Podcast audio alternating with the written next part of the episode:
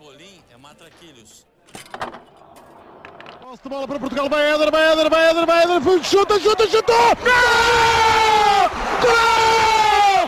Gol! E perde num jogo dramático por 2x1. Pode até empatar. Quem sabe agora? Capricha Adriano. Olha o empate! Gol!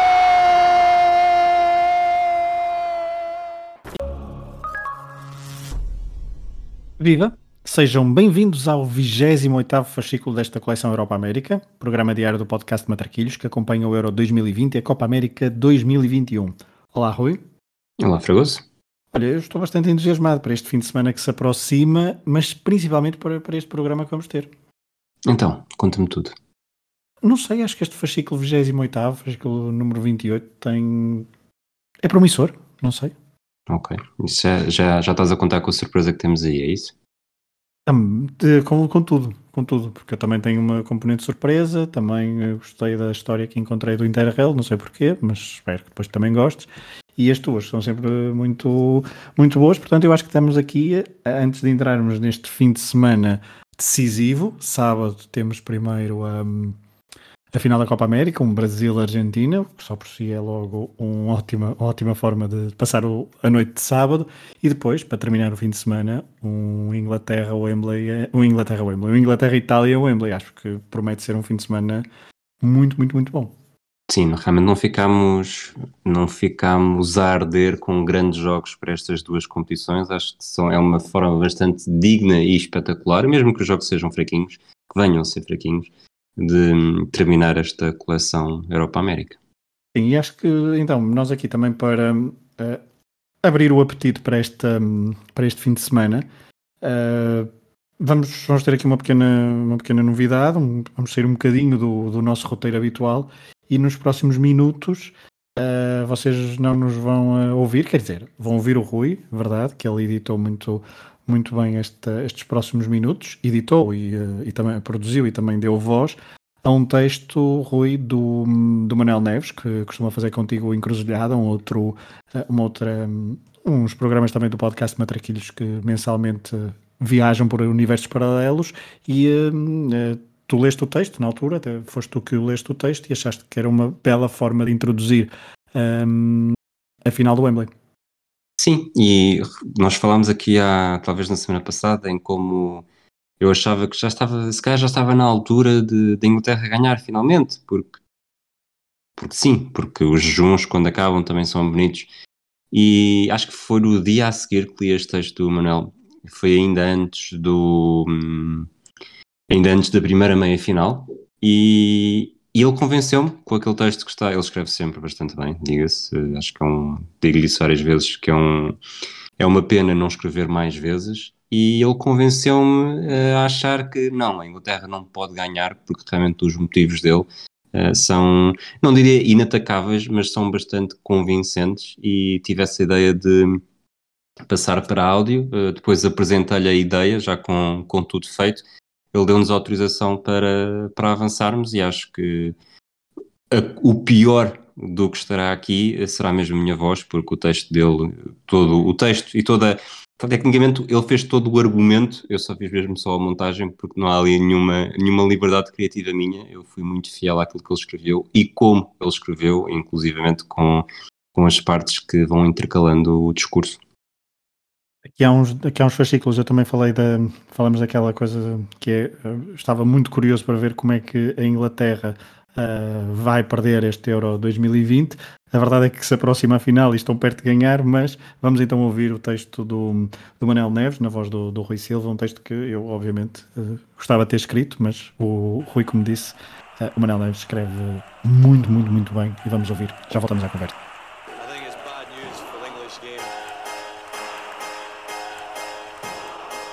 We're not creative enough. and We're not positive It's enough. coming home. It's coming home. It's coming. Football's coming home. We'll go on It's getting backwards, on getting backwards, on It's getting backwards, on coming getting home. backwards. It's coming. Football's coming home. It's coming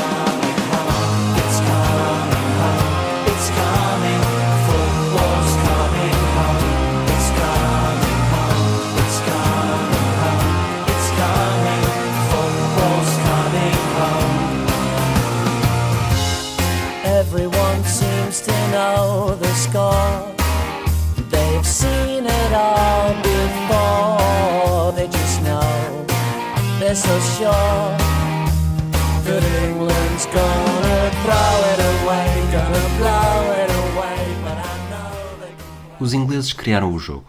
Trataram-no bem.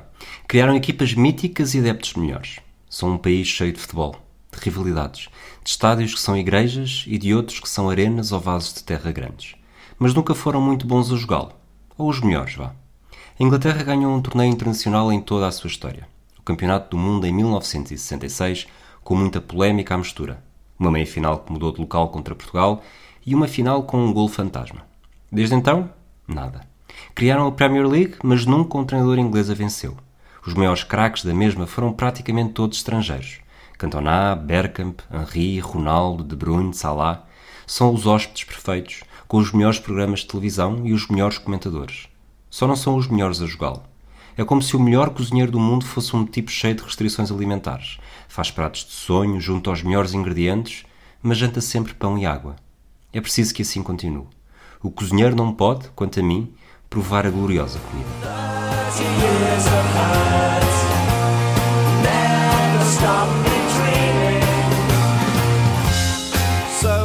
jokes, so many sneers. But all those nears down through the years. But I still see that tackle by and when Lineker scored Bobby Belt in the ball.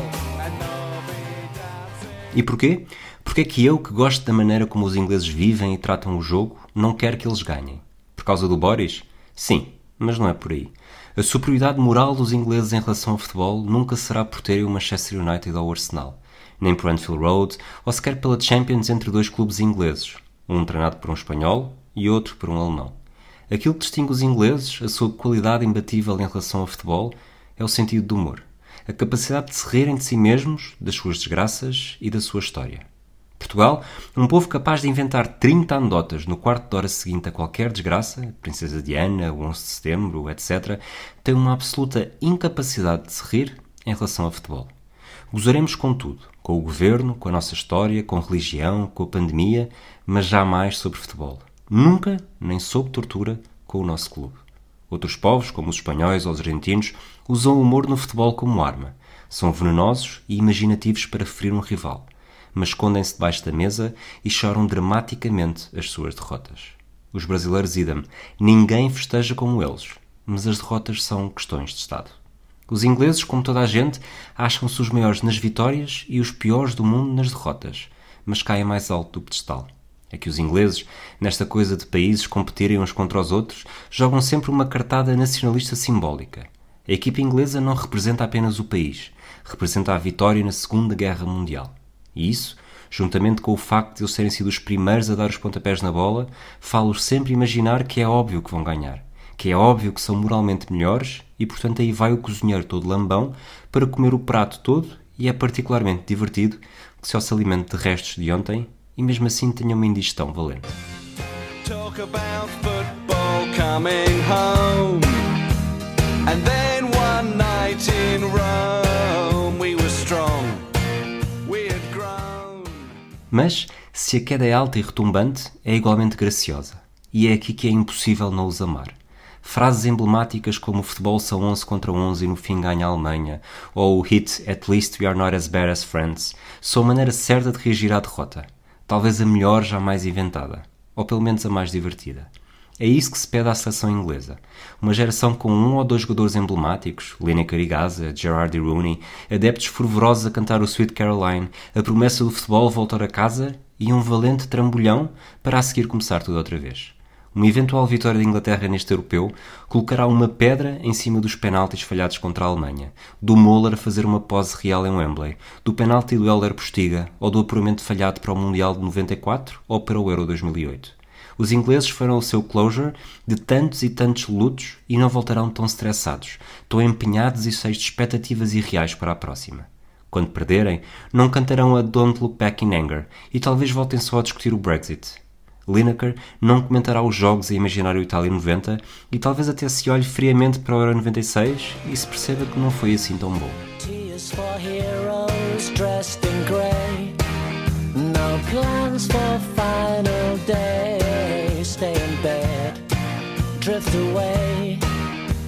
It could have been all songs in the street. It was nearly Não sei se Dinamarca, se Itália ou Espanha, mas sei que não quero que a Inglaterra ganhe o Euro. E nada contra Kane, Sterling ou contra Southgate. Preciso que percam e preciso da reação deles a essa derrota. Preciso que num futebol cada vez mais homogéneo, com menos idiosincrasias e onde a história conta cada vez menos, que alguma coisa perdure. A Inglaterra são quases e derrotas com a Islândia. É Stuart Pearce a falhar um penalti contra a Alemanha no Itália 90 e ter de ouvir em todos os jogos da Premier League até ao final da carreira Stuart Pearce is a German.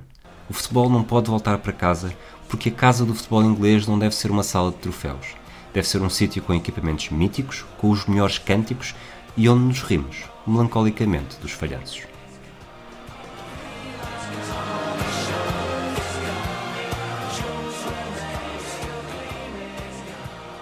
Rui, eh, tentar não. Pedimos desculpa eh, porque esta música costuma ser viciante e, portanto, se calhar quem está a ouvir isto nos próximos minutos ou nos próximos, nas próximas horas vai continuar a cantar aquela música eh, It's Coming Home. Se, se, for, da- se tiver daqueles ouvidos que apanha qualquer coisa e depois não consegue largar. Um, Rui, eu adorei esta tua, esta tua ideia de pegar neste texto porque acho que parece uma belíssima forma de introduzir uma final e hum, tu disseste há pouco que ele te convenceu, que o Manuel Neves te convenceu que a Inglaterra poderia perder, hum, que, a Inglaterra deveria perder, e hum, não achas que olhando para uma, uma final em Wembley, que a narrativa de vencer e nós podermos ver a Inglaterra vencer um grande torneio e iniciar aqui um outro jejum que nós possamos eh, continuar e depois também hum, envelhecer com esse novo jejum também não será apelativo?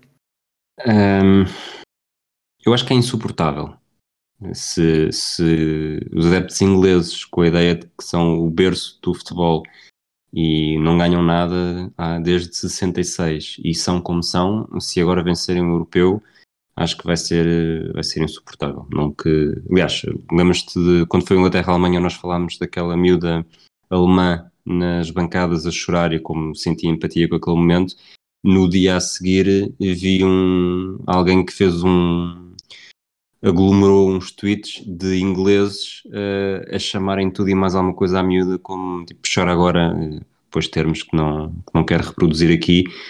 Obviamente há de ser uma pequena amostra eh, como em tudo mas os ingleses, tal como os espanhóis, acho que são aqueles que mais vivem estes momentos de, ou pelo menos aqueles que nós sentimos mais, e também já é, já é algo que nós fomos falando aqui, Portanto, eu prefiro mesmo que, que não ganhem, não só pelos argumentos do Manel, mas também porque tenho a certeza que nunca haverá, eh, aconteça o que acontecer, nunca será tão. Um novo jejum nunca será como, como este, porque houve, houve Maradona, houve penaltis, houve derrotas em Wembley, portanto. Obviamente que é um final de ciclo se vencerem e dá uma história muito interessante, lá está, dos, dos Ghostbusters, mas ainda assim acho que é uma coisa que se perderá para sempre, o que na verdade também entronca na, na, numa das ideias-chave do, do Manel Neves. Eu adiciono um outro elemento para não estarmos só a olhar para o lado inglês, que é o lado italiano.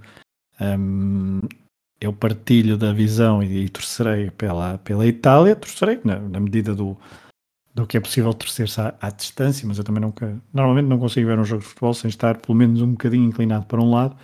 Um, e, eh, e torcerei pela, Itália porque há uma história que poderia ter sido escrita em 1992, também a Wembley, no antigo, um, com Mancini, com Viali ao serviço da Sampdoria, e agora estão aqui os dois de volta. Já deram uma das boas, das belas imagens deste, deste europeu.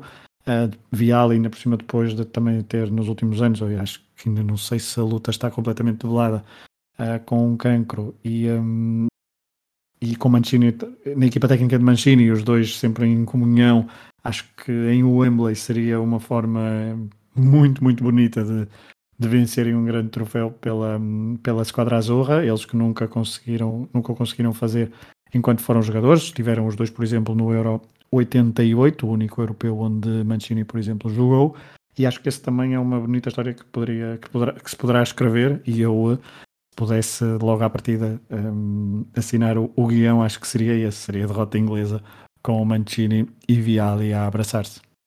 Sim, isso, isso realmente seria delicioso e também, ainda cima, para quem viu o Barcelona Sampdoria há não muito tempo. E ainda há outro passo que é, e o Emanuel fala disso, do, dos ingleses acharem sempre que quando entram em campo é também o reflexo da vitória na Segunda Guerra Mundial. Os dois grandes adversários europeus da Inglaterra na Segunda Guerra Mundial, um já venceu uma prova em Wembley e outro poderá vencer no próximo domingo. Portanto, até aí aquela, aquela superioridade moral que, diga-se, eh, não há dúvida de qual era o lado certo da guerra, mas alguém que está sempre a querer manter eh, a guerra viva, já teve uma guerra derrotada eh, em 86 com a Argentina, depois com a Alemanha em 96 e agora vamos ver se correm o risco de acontecer exatamente o mesmo, mas com, com outro inimigo de, de passado que não é tantas vezes recordado porque associamos sempre mais à Alemanha nazi, mas não, deixa, não deixou de ser eh, um adversário na guerra.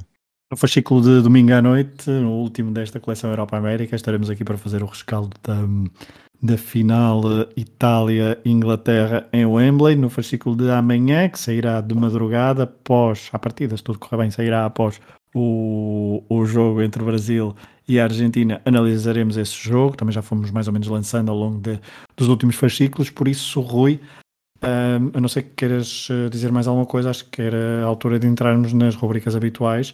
E a primeira rubrica é, é o Dia na História. Dia na história, 9 de julho, só houve apenas um jogo, Checoslováquia-França de 1960, um jogo de atribuição do terceiro lugar. Apesar de a França estar em campo, houve menos de 10 mil espectadores eh, em Marselha. Curiosamente, no mesmo estádio, a meia-final entre União Soviética e Checoslováquia, numa quarta-feira, tinha tido mais de 25 mil adeptos. Eh, Isto foi um sábado e nem assim despertou tanto interesse. Acho que é um sinal que já nesta altura eh, o jogo de terceiro e quarto lugar despertava pouco interesse. A Checoslováquia, que seria finalista do Mundial dois anos depois, foi mais forte, venceu por 2-0 com gols de Bubnik e Pavlovic, e foi a única vez em que um organizador perdeu todos os jogos em que participou dentro dos 90 minutos. É verdade que foram apenas dois, mas não deixa de ser uma estatística. A Jugoslávia, mais tarde, em 76, também perdeu dois, mas foram ambos no prolongamento. Muito bem.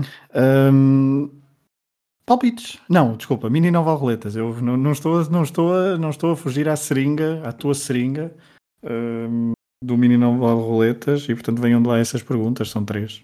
Tens a chave vencedora já? Não, não, eu não, eu mudo sempre a chave, não, não faço essas. Eu, eu, eu, eu quero ver o boletim primeiro. Quantas vezes o campeão europeu venceu todos os jogos da fase final sem recorrer a prolongamento ou penaltis? Quantas vezes é que a equipa que se tornou campeã europeia conseguiu vencer todos os jogos sem prolongamentos e sem penaltis, é isso? Exatamente. Bom, o primeiro não, depois também não. T- t- sim, desculpa, Espanha. Ah, Espanha 1, RFA 2. Um, Checoslováquia não, em 80 é a Alemanha e há o empate, portanto não, 84 também não, 88 também não, 92 também não, 96 também não, 2000 ah, também não, 2004, ui, 2004 também não, não vê esses jogos todos, em 2008 a Espanha também não, em 2012 a Espanha também não, em 2016 a, Fran- Portugal também não, portanto é só uma vez, RFA em 72? Muito bem. A resposta está, está correta. Vamos para Desculpa, segunda pelos- pergunta. pelos- desculpa, pelos- tam- também não, muitas vezes. Eu adoro fazer estas meu- perguntas que fazem viajar de 4 em 4 anos, eh, em que o teu raciocínio eh, nota-se mesmo o, o ratinho branco a, a pedalar. E fruto, obviamente, de muito, de muito trabalho e de muita pesquisa do que fizemos no Regresso ao Futuro. Se não fosse isso, eu não, não tinha esta capacidade. Exatamente. Quem foi o único argentino a marcar pelo Brasil numa final da Copa América? Como é que é? Desculpa. O único argentino a marcar pelo Brasil numa final da Copa América. Portanto, estamos Ok. a falar de um autogol. Deu um autogol, ok, ok, ok. Abondazieri, Milito, Heinz ou Ayala? Eu diria Ayala. Ayala é a resposta certa, faz autogol no 3-0 da final de 2007. Portanto, 2 em 2. Achas que vais para o pleno? Hum, Acho complicado, mas eh, estou aqui para isso. Se fizéssemos publicidades a uma marca de iogurtes, provavelmente agora diríamos: achas que vais para o pleno ou vais ficar a um danoninho de, de lá chegar? Ainda podes podias tam- eh, de iogurtes e de, e de água daquelas com sabores, em tisanas e tal. Mas diz, diz, diz. Dunga fez uma dupla substituição ao minuto 90 na final de 2007.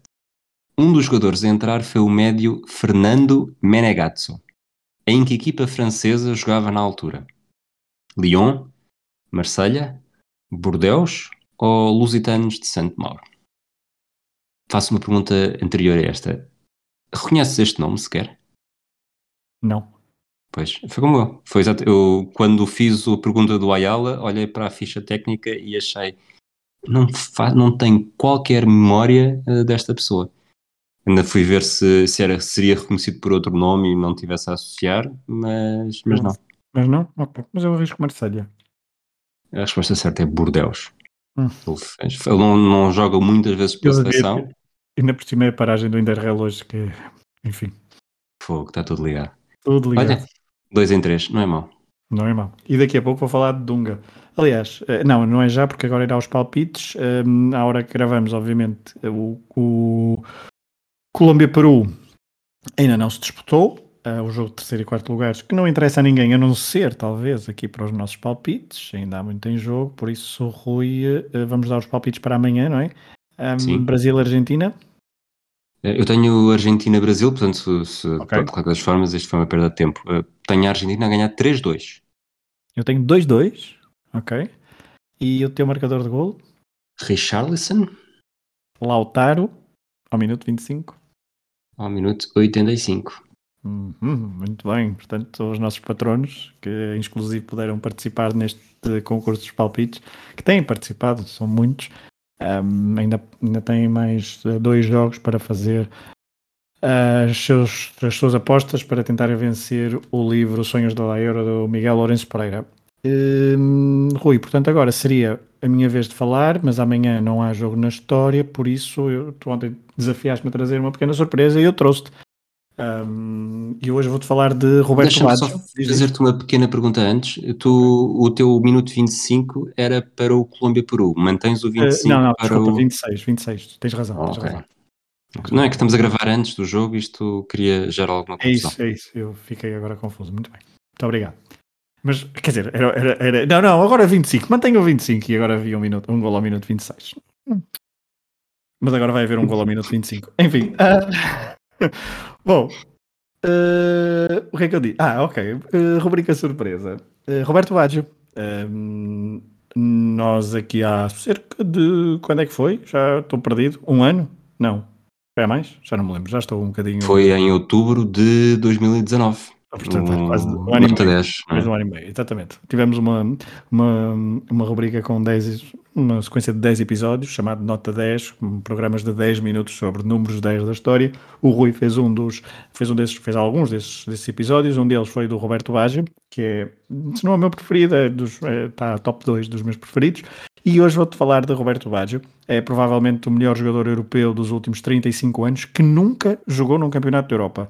Um, basta olhar, por exemplo, para a lista de vencedores da Bola de Ouro, troféu individual que Baggio conquistou em 1993, e a maior parte dos vencedores neste período de tempo que assinalei jogaram o europeu. Belanov, Jean-Pierre Papin, uh, Matias Sammer, Lothar Matthaus, Stoichkov, Michael Owen, Shevchenko, Nedved, isto para não ir aos mais óbvios.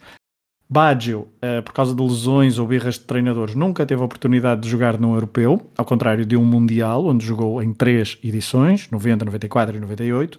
Roberto Baggio, que nos últimos tempos até voltou à ribalta por causa de um filme na Netflix, bastante fraquinho, diga-se, pelo menos na Sim, opinião. muito fraquinho. Muito, muito, muito, muito fraco. Um, é algo que, eh, portanto, Baggio então é alguém que se afastou completamente do espaço mediático. Nesta minha rubrica surpresa, decidi então fazer um 11 de jogadores com, que Baggio, com quem Baggio jogou nas suas eh, equipas e jogadores que venceram eh, ou o Europeu ou a Copa América. Eh, já que estamos aqui em coleção Europa-América. Na Fiorentina, Juventus, Milan, Bolonha, Inter e Breccia, o Roberto Baggio foi craque, mas jogou ao lado de muitos outros, é verdade. Inicialmente pensei até fazer um 11 com os jogadores que estivessem apenas jogado num europeu, uh, para ir buscar o facto do, do Baggio nunca ter, nunca, nunca ter feito, mas hum, a lista era tão rica que há mais do que 11 ex-companheiros de Baggio que, vence, que, que tinham estado em europeus, portanto hum, ainda consegui restringir e fazer um 11 com jogadores que venceram ou europeu ou Copa América. Começando pela baliza, admito aqui que tive de fazer um bocadinho de batota. Hum, tive, estive quase para dar uma menção honrosa, mas trago aqui, obviamente, Pavel Schnirschek, eh, guarda-redes cheque, falecido em 2015, que até passou por Portugal, e que era um dos guarda-redes suplentes da Checa em 1996, portanto, vice-campeão europeu. Baggio hum, foi colega de equipa de Schnirschek no, no Breccia, mas a minha escolha para a baliza é Dino Zoff, campeão europeu pela Itália em 1968, e que não foi companheiro de Baggio eh, como jogador, mas foi treinador de Baggio na squadra Azzurra, no último, inclusivamente no último jogo oficial que Baggio jogou pela seleção italiana, 31 de março de 1999, em Ancona, empata uma bola frente à Bielorrússia na qualificação para o Euro 2000, que Baggio perdeu por lesão. Olhando agora para a defesa, agora é só jogadores mesmo e que venceram ou Copa América ou Europeu.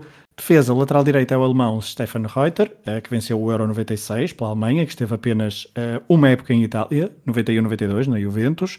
O lateral esquerdo é Gilberto, um, e s- este também era um nome que me tinha passado já fora da, da- já estava desarrumado nas gavetas. Eh, um brasileiro que venceu a Copa América em 2007, que jogou no Inter com Baggio em 98-99. Ele teve, este brasileiro teve uma passagem muito fugaz por Itália, depois fez carreira no Hertha de Berlim e no Tottenham, falando apenas, obviamente, de clubes, brasil, de clubes eh, europeus. Para a dupla de centrais, escolhi misturar europeus e sul-americanos, Laurent Blanc e Ivan Córdoba, centrais que jogaram ao mesmo tempo no Inter com Baggio no final da década de 90 e no início do novo século. Córdoba venceu a Copa América 2001, Laurent Blanc o Euro 2000. No meio-campo, dois trincos sul-americanos, Dunga, de quem falaste há pouco, e Diego Simeone. O brasileiro foi colega de Baggio na Fiorentina, Simeone no Inter de Milão. Depois, o médio mais criativo é alemão, Andreas Moller, que jogou junto a Baggio na Juve entre 92 e 94. O trio da frente, dois franceses descaídos nas alas, Diorkaev por um lado, ex-colega de Baggio no Inter, Diugarri na outra ala, ex-colega dele no AC Milan. Na frente de ataque, Ronaldo, o fenómeno. Portanto, uma equipa de luxo, hum, que daria perfeitamente para vencer alguns mundiais, diria. O treinador que escolhi foi Oscar Tabarés, que orientou Baggio no Milan e venceu a Copa América em 2011 pelo Uruguai. No banco, para registro, ficam, ficaram nomes de muita qualidade eh, e que poderiam ter entrado nestas escolhas. Um, Desailly, Jürgen Kohler, Patrick Vieira, Didier Deschamps e Thomas Assler. Adorei este segmento, Fragoso. Tenho que dar eh, tip my hat eh, para ti. Thank you very much. Uh, não, não podemos falar muito inglês, senão, ou se calhar podemos, que é para, para, para- produzir o efeito que- contrário ao que nós queremos.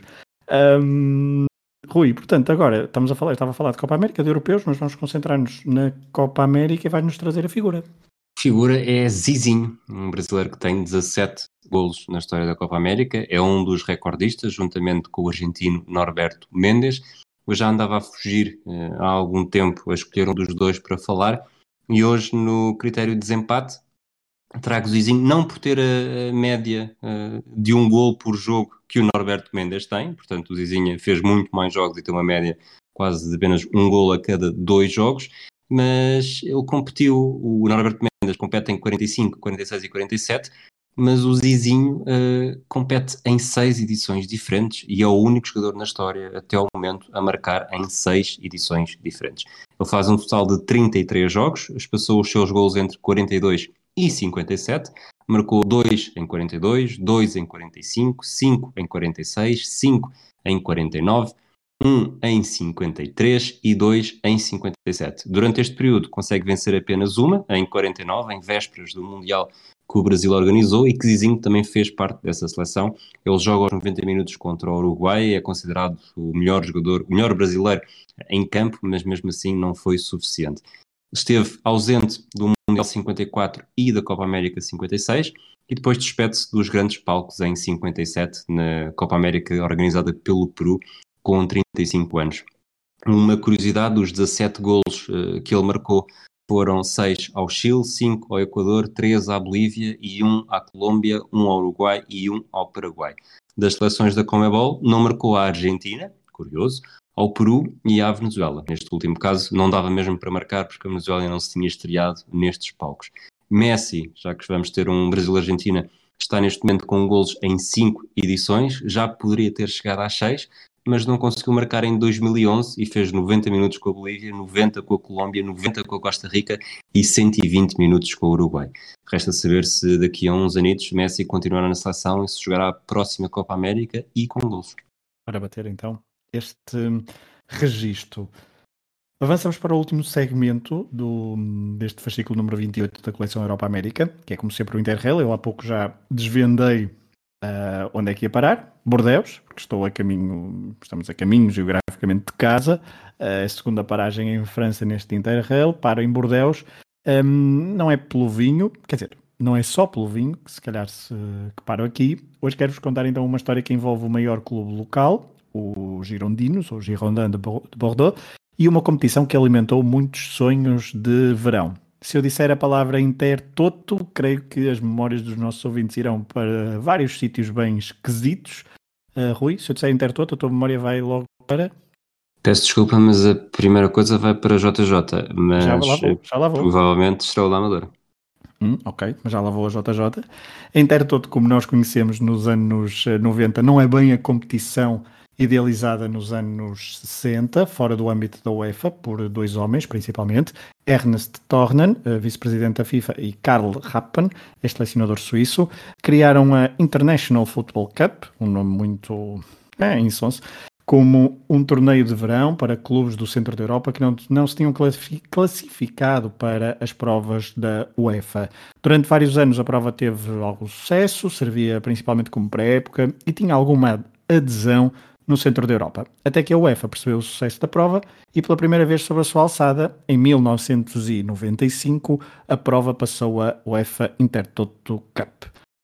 Na primeira edição, a UEFA dava duas vagas na taça UEFA, uh, mas logo a partir depois deste, da edição seguinte, já explico porquê, o, organiza, o organizador passou a dar três vagas, aumentando depois ao longo dos anos sucessivamente o número então de vagas. Os formatos da, o formato da Intertoto foi mudando ao longo dos, dos anos, até ao ano de 2008, a última vez que a Intertoto se disputou, foi Platini quem decidiu acabar com, com ela. Para a história, até podemos dizer, lá está, que o futebol português está ligado a esta prova. Sporting Clube de Braga, orientado por Jorge Jesus, foi o último vencedor da Intertoto. No verão de 2008, houve 11 equipas que garantiram vaga na Taça UEFA.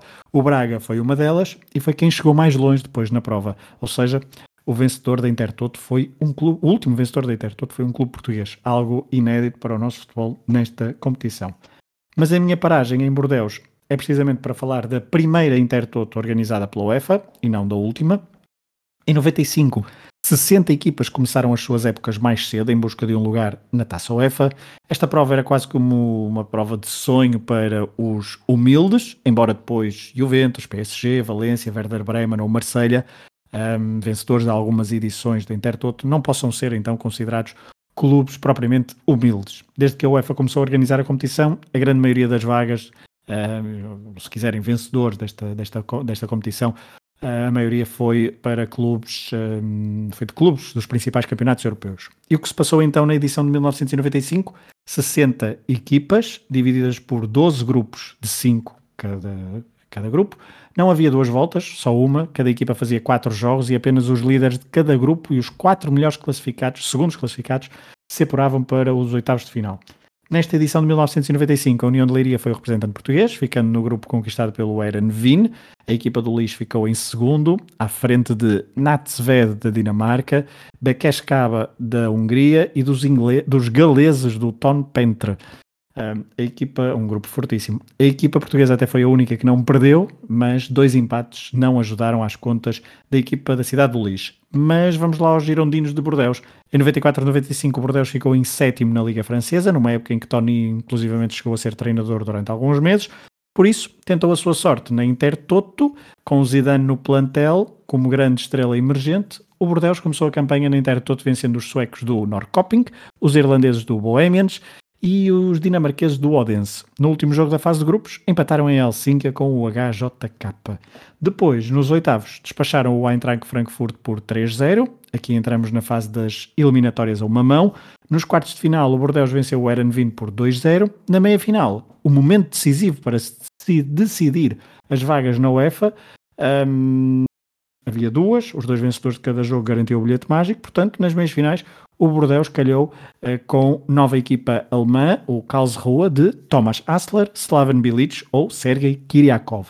Esta eliminatória já tinha, hum, portanto, duas mãos. No primeiro jogo na Alemanha, 2-0 para o Bordeaux, golos de Diogari e do Tuel. Em casa, empata duas bolas com dois golos de Lizar Azul ainda nos primeiros 10 minutos da primeira parte. O Bordeaux vencia assim a primeira edição da Intertoto, organizada pela UEFA. Aliás, foram, obviamente, co-vencedores, dividindo o protagonismo com os compatriotas do Estrasburgo. De quem? De Mostovoy, grande amigo de Manuel Neves, que despachou o Tirol Innsbruck. Portanto, estas duas equipas francesas teriam acesso à Taça UEFA. Esta primeira edição, como disse há pouco, fez tanto sucesso uh, que depois, logo na época seguinte, a UEFA abriu para mais uma vaga, ou seja, três vagas da Intertoto para a Taça UEFA. O Strasburgo, um, olhando para o que as duas equipas fizeram na Taça UEFA, o Strasburgo venceu a primeira eliminatória da Taça UEFA frente aos húngaros do Uspest, mas depois na segunda caíram frente ao AC Milan de Capello e Roberto Baggio, que marcou dois gols nesta eliminatória. Já o Bordeaux, bem, o Bordeaux quase que escrevia uma das histórias mais incríveis do futebol europeu. Na primeira ronda eliminaram o Vardar da Macedónia do Norte, depois o Rotor de Volgograd. Na terceira ronda tremeram frente ao Betis, mas houve um gol incrível de Zidane no Benito Villamarín um, e esse gol ajudou imenso os homens de Bordeaux. Nos quartos de final, encontro com o AC Milan. Em San Siro, o Bordeaux perdeu por 2-0. Roberto Baggio marcou, claro. Mas no Stade Chabandelma, a equipa francesa agigantou-se e venceu por 3-0, com Diogarri a bizar e Zidane a brilhar. Nas meias finais, o Bordeaux venceu o Slavia de Praga duas vezes por 1-0 e apurou-se para a final. A equipa vinda da Intertoto estava na final da Taça UEFA, só que aí o Bayern Munique, orientado por Franz Beckenbauer, foi mais forte, vencendo os dois jogos. Nunca mais uma equipa vinda da Intertoto chegou tão longe, mas a UEFA pegou no caso do Bordeaux para promover uma competição que era uma espécie de mistura de torneio de verão de pré-época com uma tómbola de onde se podia ganhar um bilhete dourado para uma prova continental a sério. Aqui em Bordeaux, onde nunca se tinha chegado tão longe em provas europeias, recordam essa época de 95-96 como a última de Zidane ao serviço do clube. No campeonato, é verdade que o clube até esteve perto de descer, pagando caro a fatura de tantos jogos continentais. 8 na Intertoto e 12 na Taça UEFA. 20 jogos europeus numa só época. Hoje em dia, já não há Intertoto e os verões futebolísticos são preenchidos com intensas e inúmeras eliminatórias de qualificação entre clubes de países periféricos desesperados por chegar o mais longe possível. O futebol não é um desporto de verão, falando para os clubes, claro, mas a Intertoto era o mais próximo que um troféu esteve de um título de uma obra de Shakespeare. Pedro, Willy Wonka Fragoso. Terminamos, Rui? Terminamos, terminamos. Eu gosto quando és tu a terminar. Ok, eu prometi, eu, eu tinha dito que estava entusiasmado para, para o episódio, para, para o fascículo, portanto eu acho que foi, acho que foi um belíssimo fascículo. Estamos a entrar na fase final, mas acho que ainda gostamos de, de, de os fazer, portanto não sei qual é a tua opinião. Eu acho que isto, o episódio 2 estava todo ligado. Tivemos Dunga, Uhum. tivemos Bordeaux, tivemos Manuel Neves. Betis e Mostovoy. Portanto, isto, sim senhor. Está tudo, tudo pensado nos pequenos detalhes. O diabo está nos detalhes. Fechamos assim mais um fascículo do, da coleção Europa América, o fascículo 28. Estamos a aproximar do final, mas ainda haverá mais dois. Eh, Fiquem atentos ao feed dos, do, ao vosso feed do, de podcast eh, da aplicação preferida. Obrigado por terem estado desse lado. Continuação e olha, bom fim de semana e bons jogos, boas finais. Contamos convosco para os próximos dois episódios. Um abraço a todos. Um abraço. Um episódio tão bom e andei eu a dizer que era o fascículo 28. Fascículo 29, Pedro Fragoso. Atina, atina. Estamos quase no fim, mas Vai, atina. vai, vai, vai, chuta, chuta, chutou! Gol! Gol! Gol! E perde num jogo dramático por 2 a 1 Pode até empatar. Quem sabe agora? Capricha, Adriano. Olha o empate! Gol!